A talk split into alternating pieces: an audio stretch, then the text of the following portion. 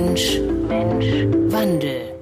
Der neue Wissenschaftspodcast der Funke Mediengruppe mit dem Helmholtz-Zentrum Herion. Herzlich willkommen, liebe ZuhörerInnen, zu einer neuen Folge Klima, Mensch und Wandel. Auch heute beleuchten Christoph und ich zusammen mit einem Gast aus der Wissenschaft einen wichtigen und spannenden Aspekt des Klimawandels. Ich bin Jan Scharpenberg und als Verbraucherjournalist schaue ich gerne auf Themen mit der Frage, was können wir euch, was kann ich euch Konkretes mit auf den Weg geben, was euch hilft. Ich bin Christoph Wörle, herzlich willkommen auch von mir, Wissenschaftsredakteur am Helmholtz-Zentrum Herion. Wir forschen zum Klima, zu den Küsten und zu Technologien für Mensch und Umwelt. Es geht immer darum, die Ressourcen ähm, gut einzusetzen und sparsam einzusetzen. Und im Podcast will ich Wissenschaft begreifbarer machen und den Menschen hinter der Forschung kennenlernen.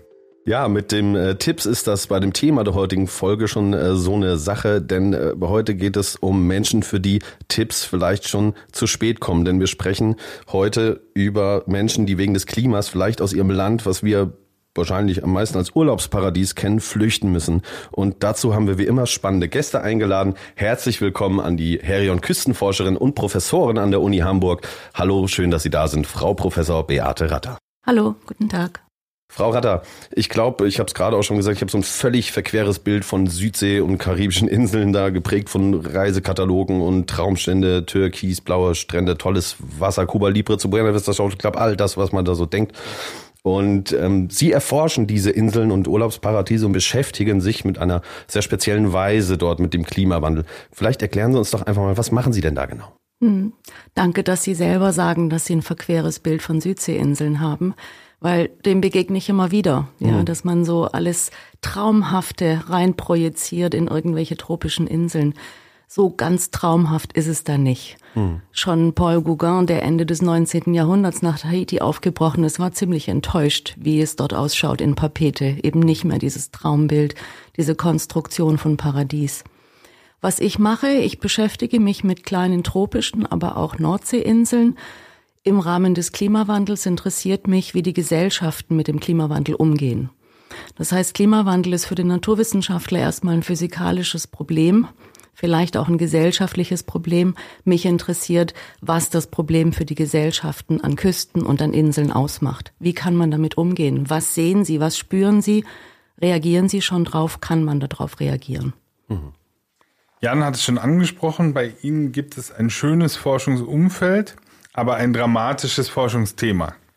Wenn Sie jetzt selbst in diesen Ländern sind oder auf diesen Inseln, Machen Sie sich das auch immer wieder bewusst, dass das zwar vielleicht von außen betrachtet ein Paradies ist, aber dass es ein sterbendes Paradies ist, dass Sie da gerade dabei sind, einem, ich sage jetzt mal, Untergang beizuwohnen auch?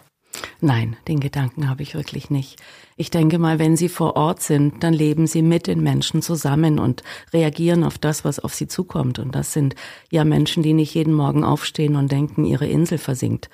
Das ist ein verqueres Bild, das Sie versuchen gerade zu zeichnen. Vielleicht, wenn man zu Hause am Schreibtisch sitzt, dass man irgendwo denkt, dort ist türkisblaues Meer, weißer Strand, grüne Palme und da ist alles toll.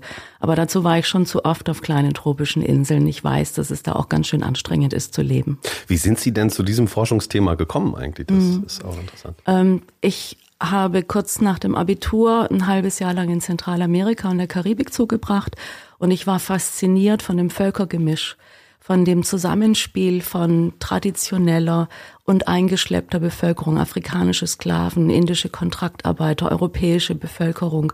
Und am Anfang habe ich mich gar nicht als Inselforscherin verstanden, sondern als Karibistin, wie man sagt, ja, als Karibikforscherin. Mhm. Ah.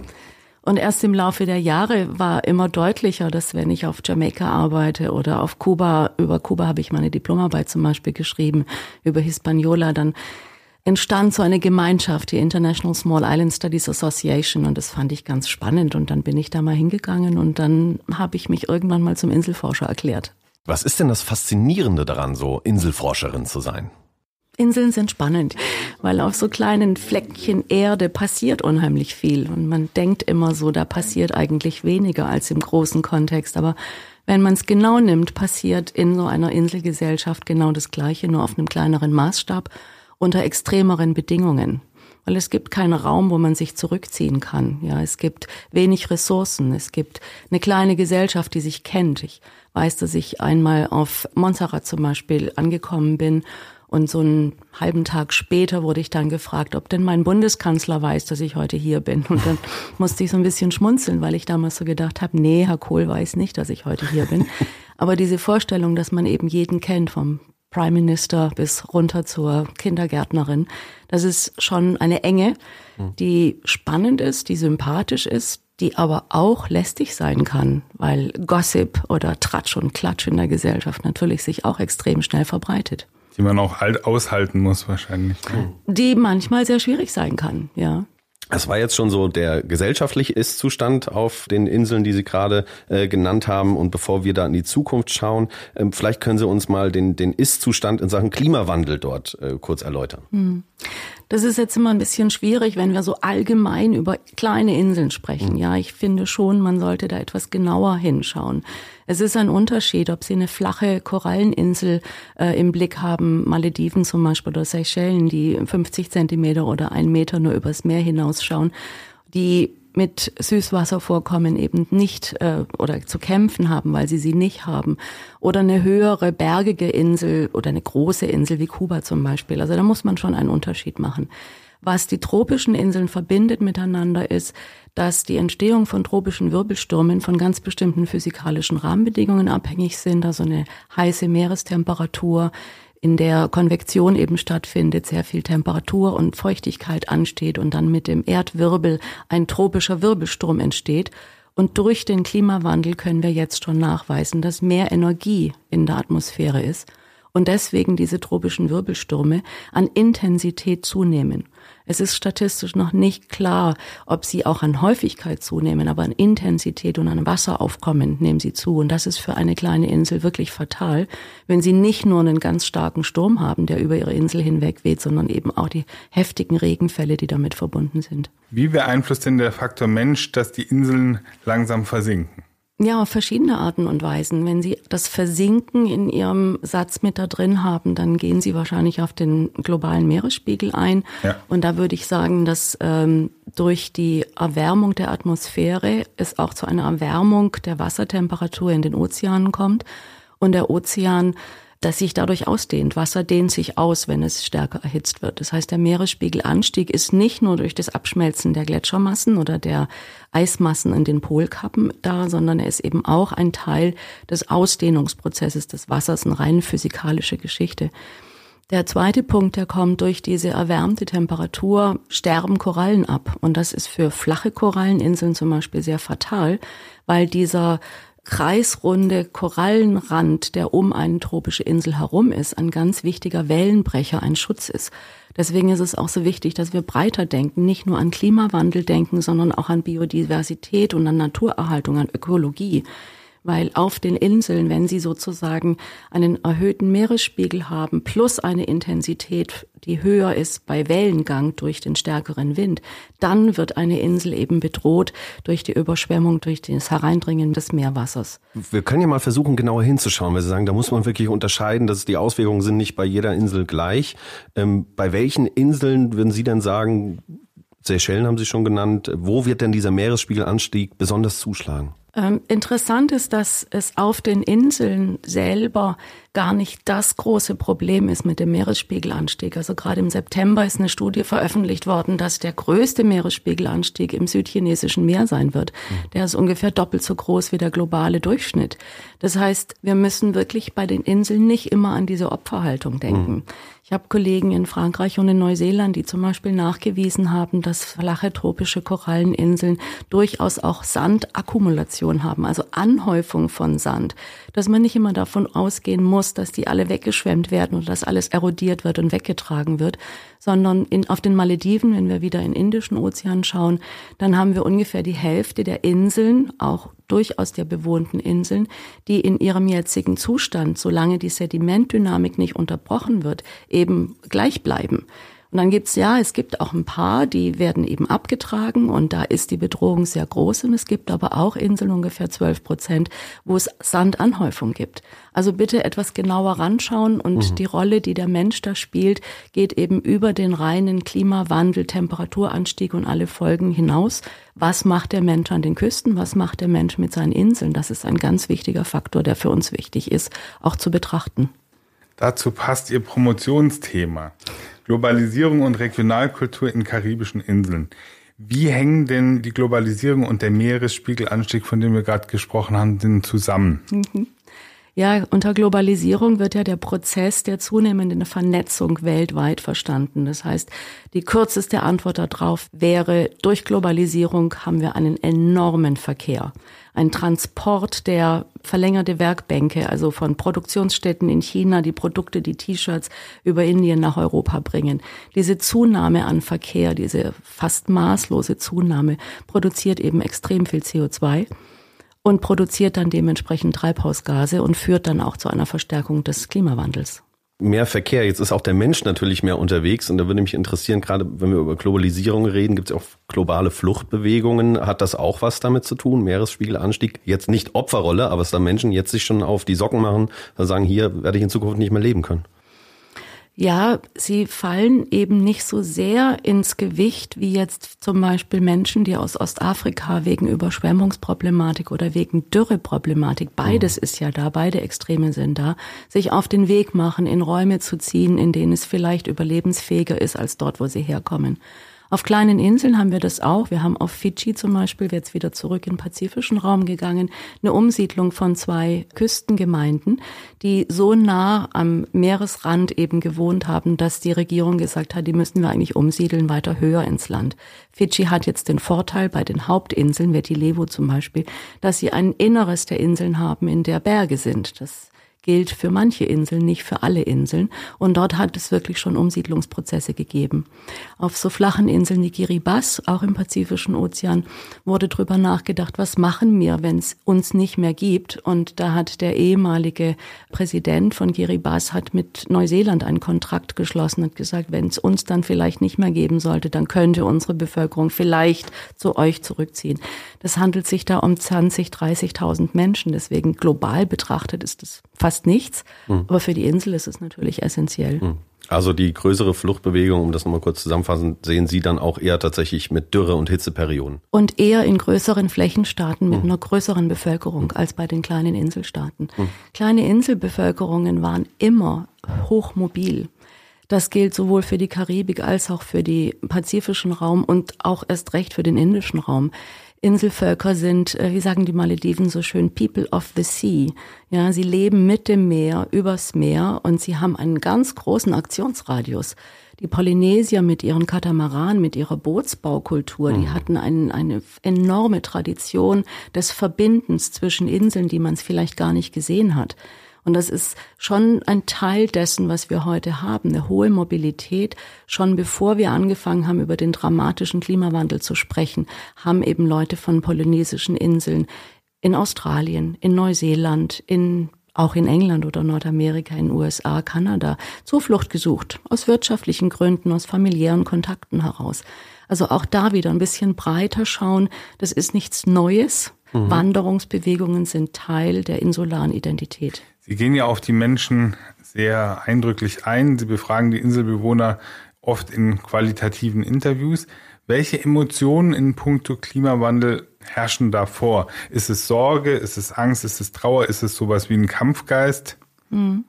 Da würde ich gerne einen kleinen Sprung machen. Ich komme gerade zurück von Norderney, auch eine mhm. kleine Insel. Mhm. mhm. Und dort haben wir auch mit Menschen gesprochen und haben Interviews gemacht. Und da ist es relative Gleichgültigkeit weil sie wissen, wie man mit äh, Sturm umgeht, weil sie wissen, wie man mit Sturmfluten umgeht, weil sie gut geschützt sind. Also wenn sie dort mit Klimawandel kommen, dann kommt ein Schulterzucken. Also vielleicht nicht das, was sie jetzt gerade erwarten würden. Auch da wieder, es hat so ein bisschen was damit zu tun, was für einen Erfahrungshorizont hat die Gesellschaft und was für eine Exponiertheit und was für eine Empfindsamkeit, also Vulnerabilität hat die Gesellschaft.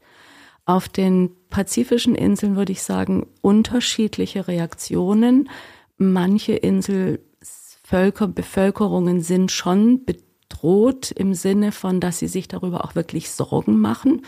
Wenn Sie ein Haus auf Stelzen haben und Sie sehen, dass sozusagen unter Ihrem Haus in regelmäßigen Abständen das Wasser hereindringt und, und unterspült, dann ist Ihre Existenz bedroht. Mhm. Und dann fangen sie nicht mehr an, irgendwie lustig darüber zu reden. Mhm.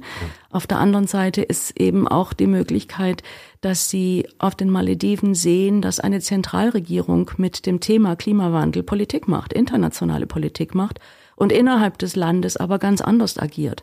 Und da sehen wir einen Fatalismus oder ein Misstrauen gegenüber der Regierung. Also das war eine Untersuchung, die wir auf einer der kleinen südlichen Malediveninseln gemacht haben, auf äh, Fumula, wo wir eben festgestellt haben, dass der Eingriff der Zentralregierung in das Inselregime, in die Küste, in die Erosionsgeschehen negativ sich ausgewirkt hat, dadurch, dass sie einen Hafen an der falschen Stelle gebaut haben und diese Bevölkerung es genau erkannt hat, der Hafen ist schuld an dem Erosionsprozess an der Ostküste. Kein Klimawandel, kein Meeresspiegelanstieg, sondern das falsche Konstruieren eines Hafens an der falschen Stelle.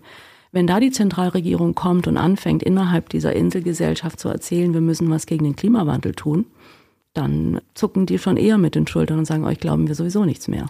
Bleiben wir doch eben auf den Malediven. Wie sieht denn so ein Fragenkatalog aus? Also was stellen Sie für Fragen? Was wollen Sie rausfinden? Hm. Es hängt immer davon ab, mit welchem Forschungsthema wir auf so einer Insel unterwegs sind. Also auf den Malediven ging es wirklich um Umgang mit Meeresspiegel. Und auf Famula ging es uns ganz besonders darum, was die Inseln für ein Heimatgefühl haben, die Inselbevölkerung für ein Heimatgefühl hat. Also wir fragen sowas wie zum Beispiel, wie würden Sie Ihre Insel einem Freund oder Besucher beschreiben? Was ist das Besondere hier? Es sind qualitative Fragen. Es, es geht uns nicht um Quantität, obwohl wir auf dieser Insel, ich glaube, fast 50 Prozent der Bevölkerung befragt haben. Es waren nur 1700 Einwohner, die dort leben. Aber neben diesem Ortsgefühl, der Ortsverbindung, wo wir herausfinden wollen, was für eine Identität hat die Bevölkerung mit der Insel, geht es uns auch darum, was haben sie für einen für ein Wissen über Klimawandel? Was für eine Kenntnis ist da? Was für eine Kenntnis über das Ökosystem? Und wir fragen auch nach der Zufriedenheit äh, mit der Regierung, also mit dem Vertrauen in die Regierung, mit dem Vorstellungskraft von, wollen Sie beteiligt werden an Entscheidungsprozessen, werden Sie genügend beteiligt an Entscheidungsprozessen und dann eben auch deren Kenntnis über alternative Küstenschutzmaßnahmen, weil darum ging es, wie kann man sich gegen das hereindringende Meer wehren. Also eine ganze Bandbreite und es hängt immer ein bisschen davon ab, was ist unser Schwerpunkt gerade in der Forschung. Also wenn Sie dann diese ganze Bandbreite dann auch an Antworten haben, was machen Sie denn dann damit? Wie funktioniert dann Ihre Forschung? Hm. Das ist dann, dann fängt eigentlich die Arbeit an. Mhm. Also das Einsammeln ist das Vergnügen und dann fängt das harte Brot an, kann man fast sagen. Ähm, dadurch, dass wir qualitativ Fragen, offene Fragen stellen, keine vorgegebenen Antworten, haben wir erstmal einen riesen Apparat an Antwortpixeln. Ja, und die müssen systematisiert, kategorisiert werden. Was können wir lernen über die Einstellung der Bevölkerung zum Klimawandel? Zur Regierung und zu ihrer Aktionsfähigkeit, zu ihrem Potenzial oder ihrer Kapazität, etwas zu tun. Und Ihre Ergebnisse haben Sie ja auch schon in den Weltklimarat eingebracht. Wie funktioniert das eigentlich mit Forschungsergebnissen in die Politik tragen? IPCC im Weltklimarat, im Sonderbericht, Special Report, für Ozeane und Kryosphären habe ich mitgearbeitet und dort unter anderem an dem Kapitel über kleine Inseln. Hm. Und da war für mich zum Beispiel ganz interessant, der IPCC sagt ja immer, er trägt nur zusammen, was der Stand der Wissenschaft ist, der Stand der Kenntnis ist. Ja, das machen wir auch, aber ab einem bestimmten Punkt kommt da auch schon subjektive Politik mit hinein. Hm. Es war zum Beispiel eine Vertreterin dort, die vehement sich gewehrt hat, dass wir auch den Teil mit reinnehmen, dass Inseln anwachsen und nicht nur schrumpfen. Also da wird Politik betrieben. Und ich glaube, so ihr Bild, das sie vermitteln durch ihre Fragen, dass mhm. die kleinen Inseln das Opfer sind von ja. Klimawandel, das wird eben genährt durch immer wieder ja. Ich merke, Wiederholungen. dass ich ein falsches ja? Bild habe, ja. Ja, ich äh, versuche das immer wieder deutlich zu machen, mhm. dass es, ja, dieses Bild ist ja nicht komplett falsch und ich möchte nicht sagen, dass der Klimawandel kleine Insel nicht schädigt. Aber mhm. ich möchte eben auch betonen, dass es zu simpel ist, damit internationale Politik zu betreiben. Was die ehemalige maledivische Regierung zum Beispiel gerne gemacht hat. Mhm. Ja. Also ist das das, wo Sie auch, wenn ich das davor warnen, dass es eben äh, dort auch ganz andere Schwierigkeiten gibt, die diese Probleme nochmal verstärken? Ganz das genau. Ist das, ja? Was, ja, ganz also genau. nur Politik oder was, was gibt's denn noch für Probleme? Es gibt zum Beispiel dieses Beispiel auf Famula, was wir entdeckt haben, was wir festgestellt haben, dass der Meeresspiegelanstieg ein kleines Problem ist. Das viel größere Problem ist der falsche Küstenschutz und die falschen Konstruktionen an den Küsten, die zu einer Erosion führen, die dann zu einer Abtragung eines ganzen Küstenstreifens, eines ganzen Landstrandes führt, was eben viel fataler ist als das, was zurzeit noch der Meeresspiegelanstieg an den Malediven macht. Das heißt, es ist enorm wichtig, sich anzuschauen, was baue ich an der Küste. Ähm, wie ist denn da das Problem Armut tatsächlich einzuordnen bei diesem Thema? Die Malediven wären ein schlechtes Beispiel für Armut. Sie haben einen sehr, sehr hohen ähm, Lebensstandard. Sie leben sehr gut vom internationalen Tourismus. Interessant finde ich, dass sie als äh, islamischer Staat ein, eine ganz eigene Form entwickelt haben, mit dem internationalen Tourismus umzugehen. Also jeder, der schon mal auf den Malediven war, war vielleicht gar nicht auf den Malediven, sondern war auf einem Ressort, war sozusagen auf einem internationalen kleinen Paradies auf dem man Bikinis tragen darf, Alkohol trinken kann und äh, wo alles in Ordnung scheint. Das ist wieder das verquere Bild, ne? Zum ja. Beispiel. Ja. Weil für die, die Organisation des Tourismus auf den Malediven ist eine ganz klare Trennung. Es gibt die Inseln, auf denen die Bevölkerung lebt und es gibt die Inseln, auf die die Touristen gehen. Und da, wo die äh, Bevölkerung lebt, da wird eben je nach Priorität, und die Priorität hängt von der Gunst des Präsidenten ab, Küstenschutz betrieben oder Küstenschutz nicht betrieben. Aber mal abseits der Malediven, wenn das jetzt ein schlechtes Beispiel war, gibt es Beispiele, wo Armut durchaus eine Rolle spielt? Ja, sicherlich, ja. ja. Tuvalu, Kiribati, also es gibt einige Inseln im, ähm, im pazifischen Kontext, wo wir einen Lebensstandard haben, der eben nicht davon profitiert, dass er ein großes Offshore-Center ist oder dass er seine Briefmarkenrechte verkauft hat oder dass er äh, einen Tourismus hat. Pazifische Inseln sind auch viel schwieriger erreichbar als zum Beispiel die, Indisch, die Inseln im Indischen Ozean oder die Inseln in der Karibik. Auch äh, denken Sie an Haiti. Haiti ist eine Insel, äh, das ist das ärmste Land vom ganzen amerikanischen Kontinent, die von ganz vielen Geokatastrophen getroffen sind, also unter anderem das schwere, schwere Erdbeben in 2011 und eben mehrere Wirbelstürme. Haiti ist vielleicht insofern jetzt bitte in einen anderen Topf reinzuwerfen, es keine flache Koralleninsel mhm. ist, sondern eine gebirgige Insel mitten im Hinterland aber eine hochvulnerable Gesellschaft mit extrem vielen politischen und wirtschaftlichen Problemen. Und wenn dort ein Hurricane drüber geht, tropische Wirbelstürme in der Karibik heißen Hurricanes, wenn dort ein, ein Hurricane drüber kommt, dann trifft er auf eine extrem vulnerable, eben empfindsame Bevölkerung, die zu ihrem ganzen Elend dann auch noch mit der Zerstörung durch den Wind und den Regen zu kämpfen hat. Wir haben schon über Flüchtlingsbewegungen gesprochen. Sie haben gesagt, Wanderungen sind in der Menschheitsgeschichte ganz normal und meine Frage wäre, infolge des Klimawandels, wo glauben Sie, werden diese Fluchtbewegungen zunehmen und äh, wo werden wir das besonders beobachten können in Zukunft? Das ist natürlich viel Spekulation, weil wir können nicht immer genau davon trennen, was ist jetzt hier Klima und was ist Wirtschaft oder was ist Politik. Mhm. Ich würde sagen, die größten Flüchtlingsbewegungen haben wir jetzt schon und die werden sich, wenn, dann vielleicht verstärken aus Afrika, vor allem aus dem ostafrikanischen Teil von Afrika. Ähm, auch in Lateinamerika haben wir große Massenbewegungen, die wir vielleicht nicht so sehr beobachten, weil sie nicht so sehr in der Presse sind. Wir hören dann vielleicht davon, wenn zentralamerikanische Gruppen loslaufen Richtung USA. Es wird immer eine Tendenz geben von ärmeren Gesellschaften, die in ihrer Existenz bedroht sind, sei es politisch, wirtschaftlich oder durch Klimafragen. Und die wandern immer in Richtung einer Region, wo sie erhoffen, dass es ihnen besser geht. 1822 ist halb Irland ausgewandert und nach USA ausgewandert. Da spricht heute kaum noch einer davon. Aber das war wichtig. Auch aus Deutschland, aus Mitteleuropa sind ganz viele Menschen ausgewandert, weil es hier Hunger gab und weil man sich nach was anderem umschaut. Ich kann es keinem verübeln. Jeder Ort auf der Welt ist ja für sich, kann man so sprichwortmäßig auch eine Insel. Und äh, Sie haben schon gesagt, Sie waren auch auf Norderney jetzt wir nehmen Hamburg auf und hier untersuchen Sie die Bevölkerung auch zur Haltung zum Klimawandel. Da stellen Sie ja auch Fragen. Was unterscheidet denn die Einstellung des Hamburgers zu dem des Menschen auf den Seychellen? Ja, das Spannende an unserer Hamburg-Untersuchung ist, dass es nicht eine Einzeluntersuchung ist in einem kurzen Forschungsprojekt, sondern eine Langzeitstudie. Also wir machen das jetzt schon 15 Jahre, dass wir jedes Jahr im März, April äh, fragen, ob denn der Hamburger glaubt, dass der Klimawandel schon da ist oder erst mhm. in 10, 20 oder 30 Jahren kommt was er glaubt, welche der Naturkatastrophen mit dem Klimawandel verbunden die schlimmste ist für den Hamburger Bürger, ob er selber zum Beispiel betroffen ist oder nicht betroffen ist. Und seit ein paar Jahren fragen wir auch, welche Vorsorgemaßnahmen er trifft gegen Klimawandelkatastrophen. Das Spannende ist, dass wir so eine Art Schwankung sehen. Also es pendelt sich um den ganz bestimmten Prozentsatz herum ein, dass die Hamburger ganz klar sagen, der Klimawandel ist schon da. Klar, Medien bestimmt, nicht unbedingt durch eigene Erfahrung Medien bestimmt, dass der Klimawandel da ist. Interessant ist, dass die Verbindung zu einer Naturkatastrophe immer noch sehr dominant die, äh, zur Sturmfluten hergestellt wird. In Hamburg gibt's so vorherrschend die Meinung, Klimawandel heißt Sturmflut. Gegen Sturmflut sind wir geschützt, weil seit 1962 hatten wir nichts Schlimmes mehr passiert. Wir hatten zwar schon ein paar Sturmfluten, aber es war ja immer nichts passiert. Das heißt, ich muss ja eigentlich nichts tun. Ich habe so eine Verantwortungsverschiebung Richtung für Küstenschutz ist der Staat zuständig, also muss er auch was tun gegen den Klimawandel. Und das ist vielleicht einer der Unterschiede zu kleineren Inselstaaten, in denen wir eine unmittelbarere Einwirkung des Naturraumes haben. Die haben eine stärkere Nähe zur Natur und sie haben einen schwächeren Staat.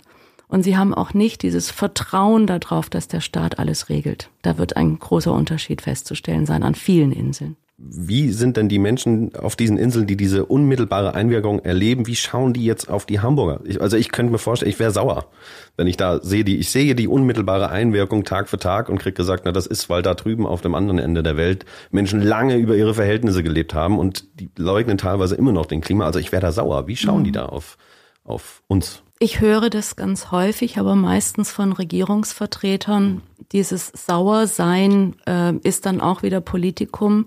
Es wird nach Kompensationszahlungen gefragt. Ihr seid schuld, also müsst ihr uns Geld geben.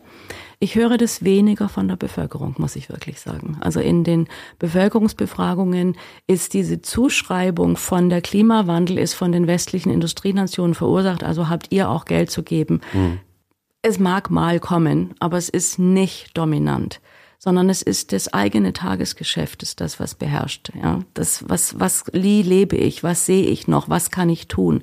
Das ist, was mich befasst. Die Politik passiert irgendwo ganz oben. Hm. Wenn Sie dort mit den Menschen sprechen, wie schaffen Sie das als europäische Wissenschaftlerin, das Vertrauen von den Leuten zu gewinnen? Durch Freundlichkeit. ja, ich, ähm, ich weiß auch nicht. Es ist so ein, so ein bisschen, ähm, Anerkennung oder die Neugierde, die ich bringe, zeigt ja auch meinem Gegenüber, dass er wertgeschätzt wird. Und ich glaube, es hat ganz viel mit dem eigenen Auftreten zu tun, mit dem, was, was machen Sie, wie kommen Sie, kommen Sie dort an, um einfach nur ein paar Daten zu sammeln und wieder abzuhauen? Oder versuchen Sie dort über eine Verbindung, die Sie herstellen, auch deutlich zu machen, ich würde gerne von euch lernen, und über das Lernen was mit nach Hause nehmen, aber euch auch was geben, wenn dieses Geben und Nehmen spielt auch eine Rolle in diesem ganzen Kontakt. Ist auch schon mal schief gelaufen, die Kommunikation? Ja, natürlich. Es gibt auch Snobs. Entschuldigung. Wenn es so ist, dann ist es so. Das fand ich jetzt schon, also was ich jetzt gerade bis, bis hierhin schon ganz toll fand und gelernt habe, ist diese, dass wir hier jetzt mal mit vielen Irrtümern tatsächlich aufgeräumt haben. Auch Irrtümer, wo ich merke, da waren ganz viele von bei mir drin. So, ne? Mhm. Trotz Irrtümer oder nicht, tun müssen wir trotzdem was gegen den Klimawandel. Und bevor wir zu dem Teil unserer Sendung kommen, machen wir jetzt erstmal ein bisschen Pause lassen das Gehörte so ein bisschen sacken, liebe Zuhörerinnen. Und äh, für die Pause haben wir unsere kleine Rubrik. Klima, Mensch, Wandel. Fünf halbe, fünf ganze. Dafür darf ich Sie jetzt einfach mal bitten, ganz schnell aus dem Bauch raus, ohne viel nachzudenken, die folgenden Halbsätze zu vervollständigen. Los geht's. Ich würde gerne einen Nobelpreis gewinnen für gesellschaftliche Klima- und Küstenforschung. Der oder die beeindruckendste Wissenschaftlerin ist für mich Marie Curie. Mein wichtigstes Forschungsinstrument ist mein Charme. Als Robinson Crusoe wäre ich als Robinson Crusoe wäre ich verzweifelt. Wenn ich Wellen am Strand höre, denke ich an. An Unendlichkeit ist ein wunderschöner Sound. Klima, Mensch, Wandel. Fünf halbe, fünf ganze. Zurück aus unserer kleinen Pause. Schön, dass ihr weiter mit dabei seid. Von Ihnen, Frau Ratter, haben wir jetzt eindrücklich gehört, dass wir in Deutschland, wenn es um den Klimawandel auf den Inseln geht, sehr genau hinschauen müssen und differenzieren müssen. Das kann man nicht so einfach über einen Kamm scheren. Die Augen ganz verschließen können wir natürlich auch nicht. Deswegen wollen wir jetzt mal schauen, was können wir tun. Spannend an Ihrer Forschung finde ich, dass Sie so eine neue Perspektive reinbringen als Geografin, Sozialwissenschaftlerin. Wie würden Sie selber Ihren Zugang zum Thema Klimawandel beschreiben? Wie unterscheidet der sich von jetzt Naturwissenschaftlern zum Beispiel? Hm. Mir geht es in erster Linie darum, was die Gesellschaft denkt, sieht, fühlt und in the long run auch tut. Also was für sie Klimawandel ist, ist nämlich bestimmend. Nicht, was für den Wissenschaftler Klimawandel ist. Und nicht mal das, was in der Medienlandschaft irgendwie verbreitet ist, ist bestimmend für das eigene Handeln.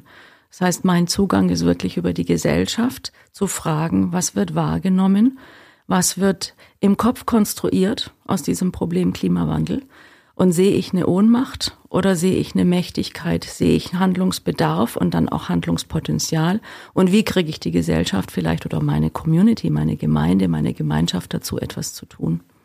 Und ja, Sie sprechen von Wahrnehmungen, die halt dann auch ganz individuell sein können wir hier haben das sicher oft gar nicht auf dem Schirm, was die Menschen dort fühlen, was die Menschen dort beobachten.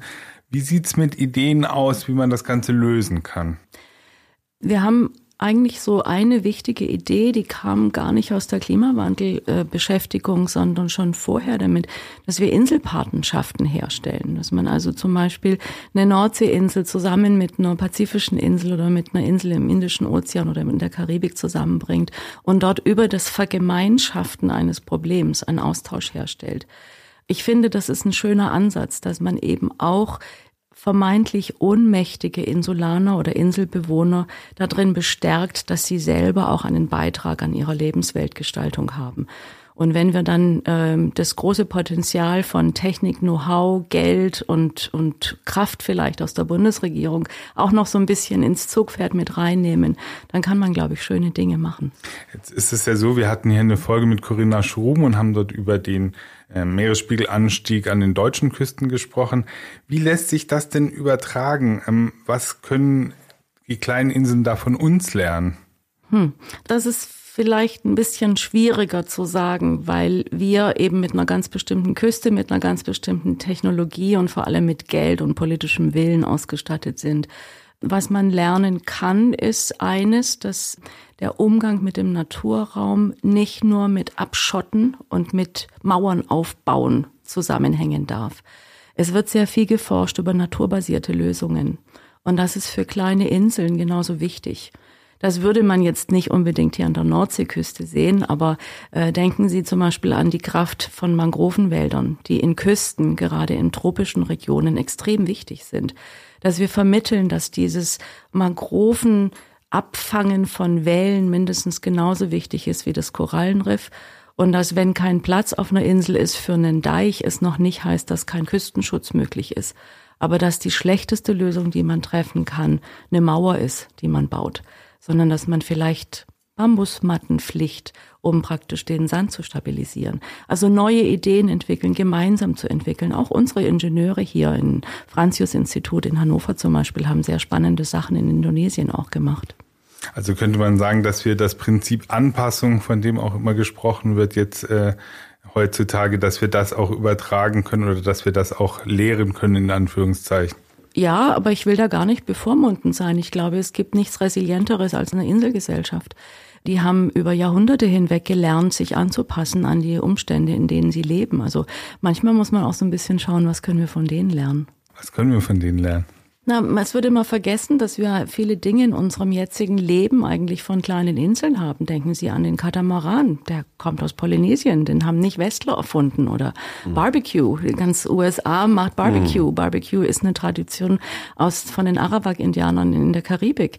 Ja, oder Jojo kommt aus den Philippinen. Also es gibt einiges an Dingen, die wir von den kleinen Inseln haben. Und was wir von denen lernen können, ist, glaube ich, auch die Beobachtung äh, des Naturraums und der Umgang mit dem Naturraum. Und ich will jetzt bitte um Himmels Willen hier nicht vom schönen, guten Wilden reden. Die machen auch ihre mhm. Fehler, ja. Aber ich fand es total beeindruckend, als wir für ein Forschungsprojekt auf den Bahamas waren und dort am Strand ganz zufällig mit jemand ins Gespräch gekommen sind. Es war so ein älterer Herr, vielleicht war er Fischer, ich habe ihn nicht gefragt, das kann sein, aber wir haben ihn auch gefragt nach Meeresspiegelanstieg und Klimawandel und er sagt so, ach, der Sand hier, der ist äh, jetzt gerade nur in dieser Saison hier weg. Ja, der liegt zurzeit hier da drüben und im Herbst dann kommt er wieder hierher. Also er war sich völlig bewusst, dass eben diese Sedimentdynamik ein wichtiges Gut ist in, auf der Insel, auf der er lebt und mit der er umgehen muss und hat dann den Kopf geschüttelt über irgendwelche riesigen Baumaßnahmen, die für Kreuzfahrtschiffe wieder getätigt werden. Also ich finde das erstmal ganz toll. äh, So, man sieht ihnen das an, wie sie lächeln mit der Leidenschaft, wenn sie da über die Insel erzählen. Das ist wirklich toll. Und dass sie da jetzt auch Positives so viel berichten. Haben Sie da noch mehr Beispiele, die Mut machen? Ja, ich würde sagen, Tourismus muss zum Beispiel neu überdacht werden. Und es gibt auf den kleineren karibischen Inseln eine Form von Tourismus, wo man Meet the People macht. Also auf Dominica zum Beispiel, wo man nicht unbedingt in Hotelkomplex, auf den auf Barbados oder Bahamas geht man in den Hotelkomplex, sondern wo man auf die Insel wirklich ankommt und dort für die Bevölkerung etwas macht und dort eben auch im Wald mal spazieren geht, im naturbelassenen Vulkankrater vielleicht spazieren geht und nicht nur am Strand liegt und sich dort bedienen lässt. Also ja, und das wird unterstützt von uns, wenn wir das nachfragen, aber es wird angeboten durch die Bevölkerung vor Ort. Ähm, Regenwasser sammeln. Ich erinnere, dass eben das auch ein Thema war, dass kleine Inseln ja nicht nur unter zu viel Wasser leiden, sondern durchaus auch unter zu wenig Wasser leiden. Es gibt traditionell ähm, das Regenwasser sammeln auf den Dächern dort vor Ort. Äh, wenn Sie gerade an die Turks and Caicos Islands denken, das ist eine sehr flache Koralleninselgruppe nördlich von Jamaika, die haben schon länger, als wir über Klimawandel sprechen, mit Regenwasserknappheit zu kämpfen und die haben sich traditionell damit befasst, wie können wir überleben, wenn wir eben nur Salzwasser um uns herum haben. Und auf sowas zu achten. Die haben, jedes Haus hat dort zum Beispiel diese Regenwasserauffangmöglichkeit auf dem Dach und hat aber eben auch einen schwarzen Kanister auf dem Dach stehen, wo das Duschwasser eben durch die Sonneneinstrahlung erwärmt wird und nicht durch noch mehr Energie, die man auf den Inseln sowieso nicht hat. Hm. Ich bin aber zu diesem Meet the People fand ich jetzt auch schon wieder so ein tolles Beispiel. Ist, ist das sowas, wo wir sagen können, das ist so ein nachhaltiges Tourismuskonzept oder wie kann sowas auch aussehen? Ja, genau. In der Richtung ist es gedacht und in dem Zusammenhang ist es auch überlegt worden, eben schon vor 20, 30 Jahren eigentlich so. Was ist nachhaltiger Tourismus? Weil man dort schon erkannt hat, dass die ganzen karibischen Inseln, die so Stück für Stück aus dem Zucker herausgegangen sind, also aus der Plantagenwirtschaft herausgegangen sind und in den Tourismus eingestiegen sind, dass die sich eigentlich gegenseitig das Wasser abgraben und der Tourismus mehr kaputt macht, als dass er an Geld bringt. Weil wenn Sie auf einer Insel wie Kuba denken, dass die ganzen Hotelketten eigentlich in spanischer Hand sind und dass das mittlere Management bis nach oben Ausländer sind, selbst auf so einer sozialistischen äh, Insel wie mhm. Kuba, dass man wirklich neu drüber nachdenken muss, was kann ich für die Insel und für die Inselökonomie vor Ort machen. Und da ist ein, ein alternatives oder nachhaltiges, öko-orientiertes Tourismusregime ist ganz wichtig. Belize hat dort wunderbare Sachen auch gemacht. Es ist jetzt nicht unbedingt eine Insel, aber es ist ein Inselstaat. Es gehört zu Small Island Developing States auch. Äh, die haben neben dem Massentourismus, der an der Küste entsteht, haben sie eben auch äh, Meet the People Programs mit Indigenas, die im Landesinneren leben, mit naturorientierten Touristen, die eben kommen, um wirklich das Land, seine Natur, seinen Naturraum und die Menschen kennenzulernen. Und das wäre vielleicht so ein Ansinnen, was ich hätte, wenn ich Tourismus würde ich jetzt niemals verteufeln. Davon leben ganz viele, nicht nur Inselstaaten, auch Küstenstaaten. Aber wenn irgendwas zu groß ist und zu massiv auftritt, dann macht es mehr kaputt, als dass es hilft. Und deswegen neu denken. Wie kann Tourismus gestaltet werden? Was kann ich als Tourist tun? Ich muss nicht unbedingt Sauerkraut und Spätzle in, in Mallorca essen. Ich kann vielleicht auch was Lokales nachfragen. Ja. Wir fragen uns an der Stelle dann immer, was kann die Privatperson tun? Was kann der Einzelne tun, um vielleicht den Menschen auf den bedrohten Inseln zu helfen? Wie kann ich mich engagieren? Ich kann nachdenken, was ich tue. Also ich will nicht, dass kein Tourismus mehr stattfindet, aber ich will einen, einen bewussten Tourismus. Und der Einzelne kann sich überlegen, muss es unbedingt der Flug auf die Malediven sein? Und wenn ich auf die Malediven gehe, helfe ich den Maledivern oder helfe ich einem internationalen Investment oder einem Millionär, der dort sein drittes, viertes Ressort aufmacht? Also ein bisschen nachdenken über das, was man tut, würde manchmal schon helfen. Und sich genau anschauen, wo fahre ich hin, wer ist der Reiseveranstalter. Und wie verhalte ich mich da? Ich weiß aus meinen karibischen Studien, dass eben Touristen äh, auch sehr rücksichtslos zum Beispiel mit dem Naturraum umgehen können. Äh, in manchen Inseln wird keine Promotion oder keine Werbung in asiatischen Ländern gemacht, weil die Japaner duschen so viel. Auf einer Insel, wo sie Süßwasserknappheit haben, brauchen sie das nicht, dass einer viermal am Tag duscht. Da müssen sie irgendwie anders damit umgehen. Das heißt, ja, sich verhalten, Müll eben nicht liegen lassen. Wenn man denn schon unbedingt schnorcheln und tauchen muss, darauf aufpassen, dass man nicht unbedingt das Korallenriff kaputt macht, weil diese Inseln leben von dem Schutz des Korallenbogens. Ist das Hinfahren und mit den Menschen dort kennenlernen und zu wissen, wie sie da leben und so, ist das auch ein guter Weg, wo man sagen kann, dass so schaffen wir eine tolerantere Gesellschaft, die es ja braucht, vielleicht, wenn Sie sagen, diese Fluchtbewegung, ob jetzt Klima oder nicht, die werden nicht aufhören. Ist das so ein Weg für eine tolerantere Gesellschaft, die wir brauchen? Ja, das ist ein, ein wunderbarer Gedanke, ja, das glaube ich.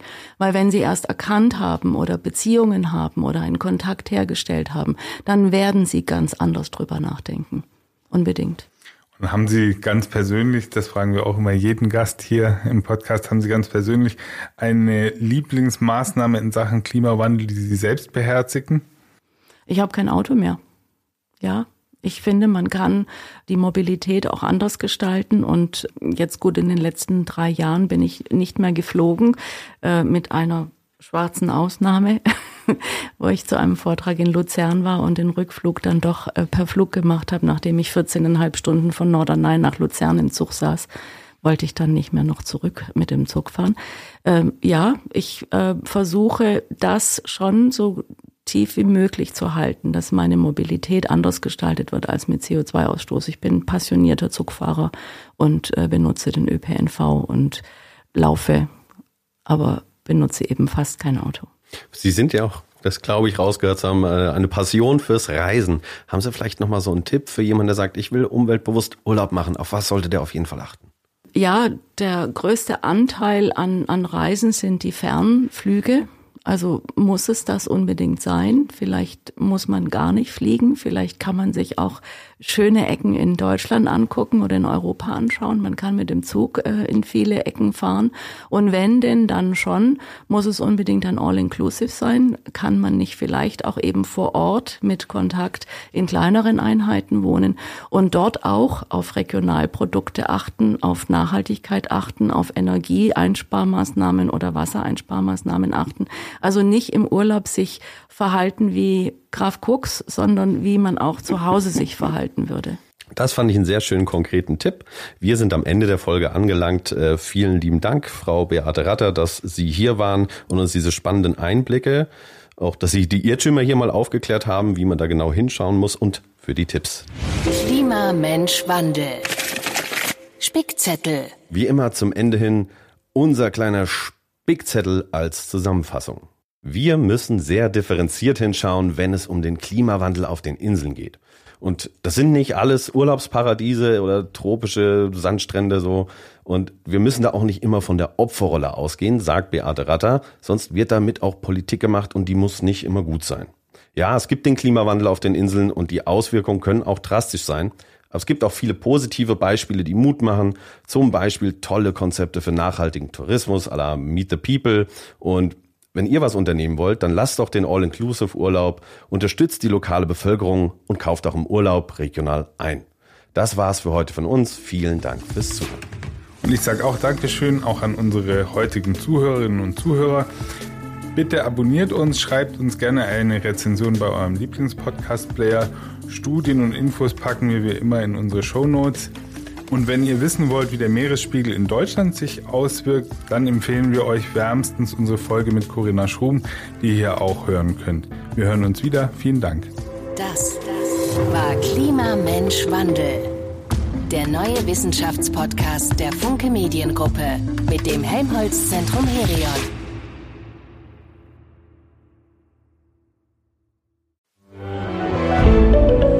Ein Podcast von Funke.